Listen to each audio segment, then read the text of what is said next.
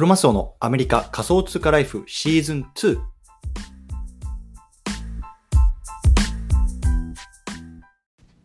皆さんおはようございます。アメリカ西海岸在住のクロマスオです。今日は4月の5日火曜日ですね。皆さんいかがお過ごしでしょうか？今日も早速聞くだけアメリカ仮想通貨ライフ始めていきたいと思います。よろしくお願いいたします。さて今日のテーマなんですけれども今日はビジネスを始める上で大切なたった一つのこと。こんなねテーマで話していきたいなと思います。うん。でねまあ、ちょっと最初に雑談なんですけれどもまだねあの引き続き出張中です。でねやっぱり出張ってすごい疲れますね。なんか久しぶりもうね2年ぶりぐらいだったのなので、まあ、すごくあの新鮮なんですけれども本当なんかねあ体が疲れるなっていう気がするんですよね。やっぱりまあ一日中こう外に出てあのいたりとかあとはまあねあのホテルに戻ってからもこうあの食事したりとかで結構やっぱりねこう心身ともに疲れるなっていうのをねあの感じてますでまあ本当2年前はねあのすごくこう飛び回ってたライフスタイルだったんですけれども、まあ、自分がその時すごくタフだったのかもしくはねそういうようなこうあの疲れをこう感じないようにこうなんか麻痺してたのかよくは、まあ、ちょっと分からないんですけれども、まあ、本当に久しぶりにこうやってこう外に出張に出てみるとね、まあ、そういうような違いなんかも気づけたりしてね、まあ、あのそういう意味ではすごくいい出張校だったかなと、うん、思います。うん、でまあねあのちょっとこれからはねちょっとまあ あんまり出張したくないなと思いながらねこうどうやって出張せずにね効率的にこう仕事を回していけるかみたいなところもね、まあ、考えながらねやっていきたいななんてこう思った出張でございましたというところでね、まあ、ちょっと雑談はこの辺りにしておきたいと思うんですけれども。今日のあのテーマ改めてねあの話すとこうビジネスを始める上でね大切なたった一つのポイントねこんなテーマで話していきたいなと思うんですね。でまあ、僕自身もね、まあえー、ともう1年と34か月ぐらい前かなあのこう自分でねこうビジネスやってみようっていうところでねこうまずはこうブログとまた SNS のアカウントを開設してこう今あのこうやってポッドキャストとかね、まあ、あの不動産の投資とか、まあ、いろんなところにこうねあの手を伸ばしているんですけれども一番最初に始める時にね、まあ、何が大切かなっていうところを考えて今日はその辺りをねこう皆さんと共有したいなと思うんですね。うん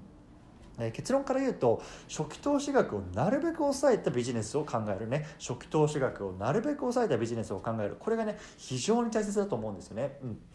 で僕の場合はね、まあ、一番最初に始めた時は本当にパソコンとインターネットとスマホこれさえあればできるっていうことをね、まあ、考えてるんですよね。で、まあ、パソコンはねあのもちろん持ってましたしあのスマホも持ってたんですけれども、まあ、もしねこれがねないよっていう方じゃあどれぐらい費用がかかるのかなっていうとパソコンね、まあ、どうだろうな。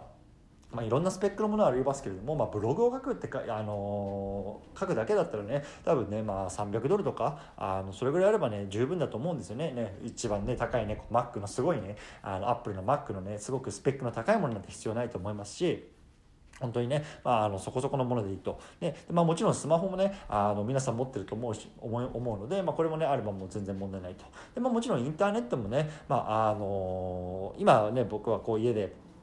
なるべくこう早いあの回線のものでねこうストレスなくやろうっていうのをねあのやってますけれども、まあ、例えばね最初ちょっとねあのバジェットがなければね、まあ、一番安いプランのものとかでもねいいと思うんですけど、まあ、とにかくね、まあ、そのもう一番最初どうなるか分からない状況でたくさんの投資をせずに一番少ない金初期投資でね始めることができるものは何かっていうところをね考えるのが非常に大事かなと思いますので、まあ、ちょっとこの辺りの話をね今日は深掘りしていきたいなと思います。はい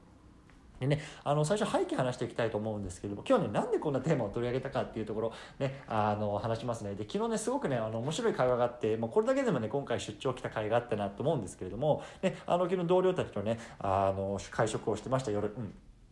でこうみんなねこういろいろねあのお酒も入ったりとかこう楽しい会話をする中でねまある一人の人がねちょっとねあのじゃあこうみんなでねこうなんかビジネスをもしやるとしたらこうなんか何やるかっていうところブレインストーミングしようよっていうことをねこうポンと投げてきたんですよで、ね、あの僕はこう外から見ててあすごく面白い話題降ってきたなこの人と思いながらねこう聞いてたんですね。うん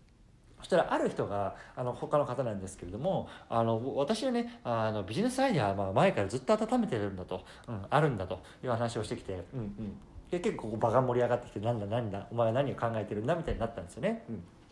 でそのねあの彼女が言ってたのは、まあ、とにかく、えっとまあ、簡単に言うと今までねこう衣類っていうのがあのいろいろ捨てられてるわけじゃないですかでね今ねいろんなね会社さん例えばねわかんないパタゴニアとかさナイキとかね、まあ、そういうのね、まあ、環境にね、まあ、業界のトップあのいわゆる業界のリーダーたちですよねそういうリーダーたちもねこうやってこう服がねこう使あの使われては捨てて使われては捨ててこういうような現状にね非常にね、まあ、あの環境っていう観点から、まあ、あの危惧してるわけですよね。ね、彼らがね、まあ、いわゆるね、まあ、ユニクロとかもそうだと思うんですけれども、まあ、ショップで、まあ、いらなくなった服をね、まあ、あの買い取り、あのドネーションしてくださいみたいな感じでこういろいろボックスがあってでそこにね、まあ、あの店店舗を訪れた人たちがねこうどんどんどんどんこういらない服とかって入れていくわけですよね。うんでまあ彼らのね問題は何かっていうところに彼女は目をつけたと。で、まあ、彼らの問題っていうのはその集まった衣類ねあのもう着なくなった衣類っていう保管するスペースがないっていうことらしいんですよね、うん、僕もちょっとこれ知らなかったんですけれどもとにかくね、まあ、それがね非常にあの今あの企業側ではねあのすごくまあ、あのなんだろう重い問題になってるというところがねあのらしくてで彼女のビジネスアイデアっていうのはその衣類っていうのを私たちで預かりますというようなところによって、まあ、あの少しあのビジネスを展開したいっていうところに、まあ、彼女はざっくりしたアイデアだったんですね。うんでまああのそれをねもしするのであれば例えばその衣類を保管する非常に大きなストレージのスペースっていうのが必要になりますと。ででもちろんねあのそれはあの、ね、安い土地を探せばあのあれなんですけれどいいいとは思うんですけれども、まあ、一方でねそうなると例えばねどっかアメリカのこう 僻地の、ね、中に行かなければいけないそれによってねこうトランスポーテーションの、ね、コストがかかったりとか、まあ、そういうのがあるわけですよ。まあ、とにかく僕はこの話を聞いて思っていたのは、まあ、アイデア自体はすごく面白いよと、ね、あの面白いと思ったんですけれども一方でそれにかかる初期投資っていうのはどれぐらいなのかっていうところがね、まあ、正直あんまり考えられてないのかなと思ったんですよね。うんでやっぱりねこのビジネスをやる上で非常に大事なのが、まあ、正直あのね勝つ確率がどれぐらいかなんて分からない。うまくいく確率がどれぐらいなのか最初分かんないんですけれどもだからこそねやっぱり初期投資をまずは最初抑える。特にねこれから新しく何か始めるよと。でもちろんさビジネスを今まで何本も何本もやってきてこう百戦錬磨のね人だったらねまあいきなりそういうようなところに行っても問題ないと思うんですけれどもね、これからまあ何か始めたいと、ね、でも今まで何もやったことないと右も左も分かんないっていう状態からねやっぱりいきなりそんなね土地を抑えるとかさ、まあ、なんかそういうストレージを抑えるとかなんかそういうようなね大きな初期投資をするビジネスっていうのは非常にねリスクが高いなって思うんですよね。うん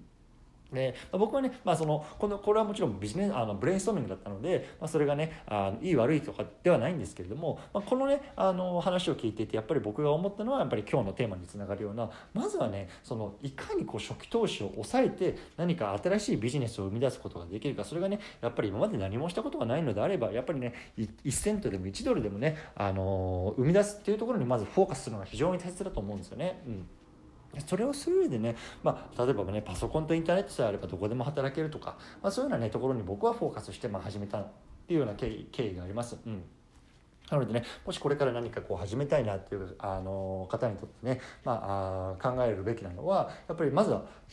いかに少ない初期投資で、まあ、あのビジネスを起こすことができるか、ね、これがね、まあ、非常にねキークエスチョンになってくるかなと思ったので、まあ、今日はこういうふうにねあの共有させてもらいました。うん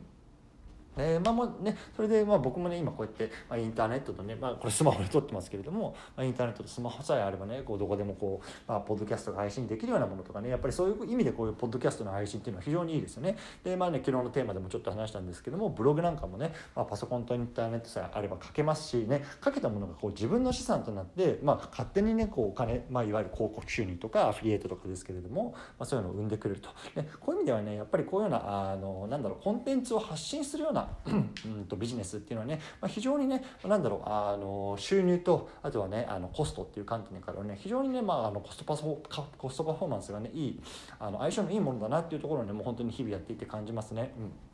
なんでね、もしこれからね、あの何か始めたい、でもね、何やっていいか分かんないっていうところは方はね、まあ、ぜひね、あのブログとかポッドキャストね、これは僕の経験からも非常にね、あのコスパのいいものだと思いますのでね、やってみてはいかがでしょうかというような話でございました。はい。ということでね、まあ、今日はあの僕はあの自分の、ね、家の家の方に帰りますので、まあ、明日からはね、ちょっと腰を据えてねまたこう自分のビジネスの方にね、まあ、没頭できるかなと思いますけれどもまあね皆さんもコツコツ引き続きやっていきましょうというところで今日はこの辺りにしたいと思います。お疲れ様です。